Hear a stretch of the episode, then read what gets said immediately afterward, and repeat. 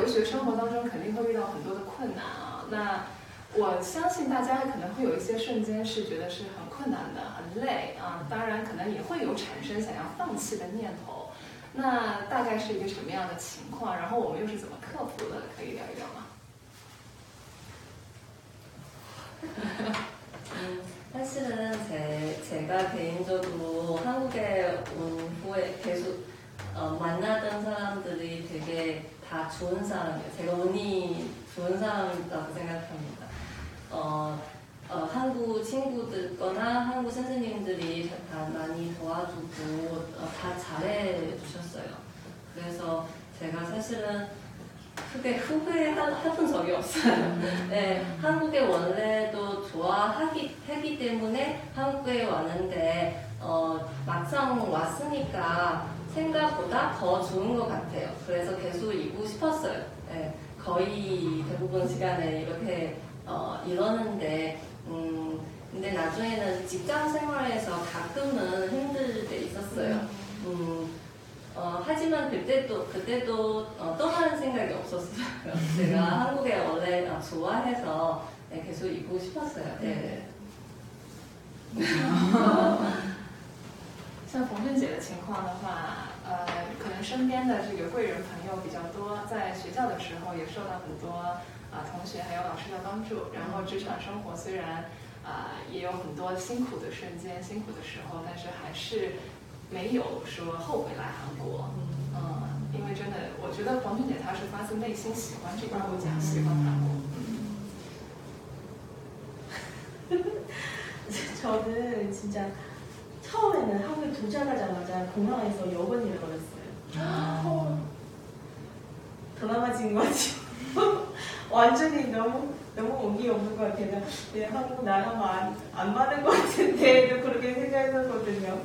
근데 그때는 근데 어려서 그런가 되게 많이 생각하지 않았고 어떻게 해결해야 되는지 그것만 집중하고 그래서 다음 날은 바로 선생님 저 데리고 또 영, 영사관을 가고 어, 먼저는 경사서 가서 신고하고. 또 그 영상을 다시 신청하고 사진 찍고. 근데 선생님 일이 생겨서 먼저 가시는데 내가 혼자 그 전철 타고 버스 타고 그 학교 가야 했는데 근데 아무도 몰랐어. 근데 한국말도 엄청 잘 못해가지고. 그래서 버스는 또 반대 방향, 방향을 타는데 그때는 학교 도착할 때는 8시 남았거든. 엄청 깜깜해졌어요. 그때는 눈물 나는 완전히 눈물 나는데 근데 한국 도착하자 다음 날 바로 눈물 나는데 어 내가 왜 이래? 왜 여기 오- 오는데? 혼자예요. 완, 저도 혼자 왔어요 완전히. 근데 친구 하나도 없고. 그래서 그때는 좀약 제일 외로운가? 그 느낌은 지금도 생각하면 신기해. 그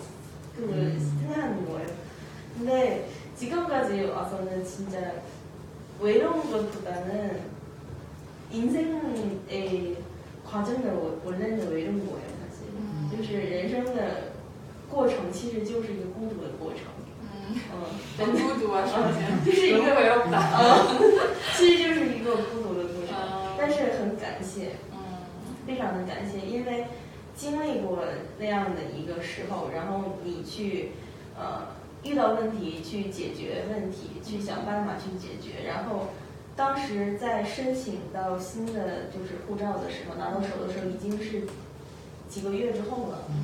然后周边的朋友其实已经都有那个등록증먼저신청하고핸드폰도신신청하고나만핸드폰이없는거예요。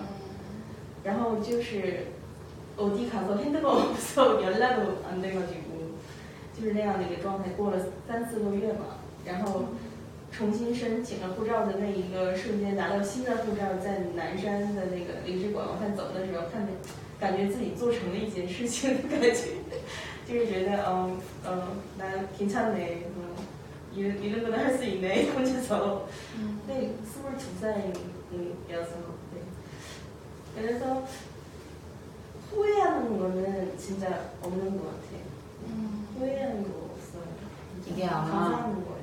해결이 됐고 시간이 지나서 이게 그 당시에는 화가 났고 후회일 수 있지만 이게 이제 너무 많이 지나갔으니까 그게 후회가 아니라 뭔가 추억이 되어버린 것 같아요. 모든 일이든 맞아요. 저도 아까 나건 씨가 얘기했던 게 맞는 것 같아요.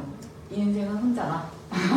외롭다. 그런 것 같긴 해요. 이게 경험해본 자와 경험해보지 않은 자의 차이인 것처럼 경험을 해서 극복을 해내고 해결점을 찾고 그리고 원하는 걸 얻었을 때 그 성취감 그리고 내가 한 발 더 성숙해졌다. 이런 느낌을 받으셔서 그래서 그것이 지금은 웃으면서 얘기해 줄 수 있는 이런 스토리가 아니었나 싶습니다. 任何困难都是成长的契机， 모든 어려움이다성장의계기다。 맞아요. 저는 중학교 때랑 고등학교 때가 정말 저의 그 인생에서 좀 힘든 순간, 뭔가 이렇게 간당간당한 그런 순간들이 있었거든요. 솔직히 중학교 때, 중1 때? 근데 그때가 이제 딱 중국 와서 한 3년 됐나? 근데 이게 말은 알아들어요. 친구들 말은 알아듣는데 디테일한 건 못 알아듣는 그런 시기가 있잖아요. 유학을 하면서. 얘가 무슨 말을 하는지는 대략은 알아듣겠는데 깊숙이는 못 알아들으니까 뭔가 best friend가 될 수도 없고 관심사가 너무 달랐어요. 한국과 내가 있는 그 지역의 중국은 이 친구들은 막 그 중국에 대한 그런 아이돌, 그 아이돌도 없었어요. 솔직히 그때는 드라마 얘기라든가 뭐 아니면 옛날에 2000년도에 했던 한국의 엑스맨? 뭐 이런 거를 얘기하고 있는데 나는 지금 그게 아닌데 내가 지금 바라보는 나의 그 한국의 세상과 이들과에는 막 7, 8년도에 이런 차이가 있으니까 말이 잘 안 통했어요. 그런 와중에 이제 학교에서 돈을 내야 되는 그러니까 돈交钱 어, 이런 뭐 교재지 교재 문제지 이런 수费용 비용을 이제 내야 되는데 이제 200원이었거든요. 아직도 기억나요. 이게 몇십 년 전 일인데 200원인데 중국은 가짜 돈이 있다고 이름을 쓰라는 거예요. 이름, 그러니까 100원 앞에 연필로 이름을 써라 너의 이름을 이렇게 모든 반 친구들한테 근데 저는 중국이 가짜 돈이 있다는 것도 그때 알았어요. 그러니까 돈을 처음으로 내야 되려고 했었을 때 근데 이제 제가 말을 못 들은 거죠. 선생님의 그 말씀을 그래서 그냥 아무 생각 없이 냈는데 그날 이름을 안 쓴 친구가 8명이 나왔거든요. 음, 근데 8명이니까 한 명당 200원이니까 그 돈 중에 이제 한 장이 가짜 돈이라는 거예요. 근데 다 앞으로 불려 나갔죠. 근데 저는 나는 아니니까 왜냐면 나는 은행에서 뽑아왔으니까 앞으로 나갔는데 막 뭐라고 자기들끼리 중국어를 하는데 나는 이제 못 알아듣는 거야. 이 속도와 무슨 어려운 단어들이. 그래서 난 아직까지도 그들이 무슨 얘기를 하는지 모르는데 갑자기 선생님이 그 가짜 돈 한 장 빼고 나머지는 진짜 돈이잖아요. 책상에 싹 뿌리더니 니네들 거 골라 이러는 거예요. 근데 100원이 다 똑같이 생겼잖아요, 솔직히. 그리고 누가 지폐번호를 외우고 다니겠어요. 근데 나는 그것도 그 말도 못 알아들었어. 너네들 골라. 그냥 뭐 뭐라고 죠 쉔? 이렇게 해봐. 아, 쉔? 골라? 선택? 이러고 그냥 아무 200원이나 골랐어요. 근데 나는 외국인인데 이제 한 명이 남은 거죠. 나와 또 다른 중국인 여자가 여자 아이가 그랬더니 갑자기 그돈 네 거 아니야 내 거야 이렇게 돼버린 거죠. 그럼 만약에 내 200원 중에 100원을 걔한테 주면 나는 가짜 돈을 낸 학생이 되어버리는 그런 거예요. 나는 너무 억울하고 이 억울함을 말하고 싶은데 중국어는 또 안 돼. 그냥 내가 할 수 있는 건 부실워 이거밖에 없는 거예요. 어, 막 너무 답답하고 화가 나고 열이 나는 와중에 걔는 막 유창하게 중국어로 뭐라고 뭐라고 얘기를 하고 있는데 근데 반에는 또 나만 외국인인 거예요. 그러니까 막 50명의 그 눈동자들이 나를 딱 보는 그 순간 막 숨이 갑자기 탁 막히기 시작하는 거예요. 그때부터 뭔가 그런 대인 많은 사람들이 이렇게 막 나의 눈을 봤을 때 갑자기 긴장이 되고 식은땀이 나기 시작하는 그때 처음 느꼈거든요. 나는 이거를 내 힘으로 해결했었어야 됐었어요. 그때 학창 시절에는 핸드폰을 갖고 다니면 안 됐던 그런 시기였단 말이에요. 어 그래가지고 교무실에 가서 집에다가 전화를 해서 해야 하는데 한국어라니까 또 이목이 쏠리는 거예요. 한국인인가 봐. 이러면서 쟤왜 맞대지? 쟤 몇 학년 몇 반이래? 까지 돼서 거기까지 했는데 이제 이게 퍼진 거죠.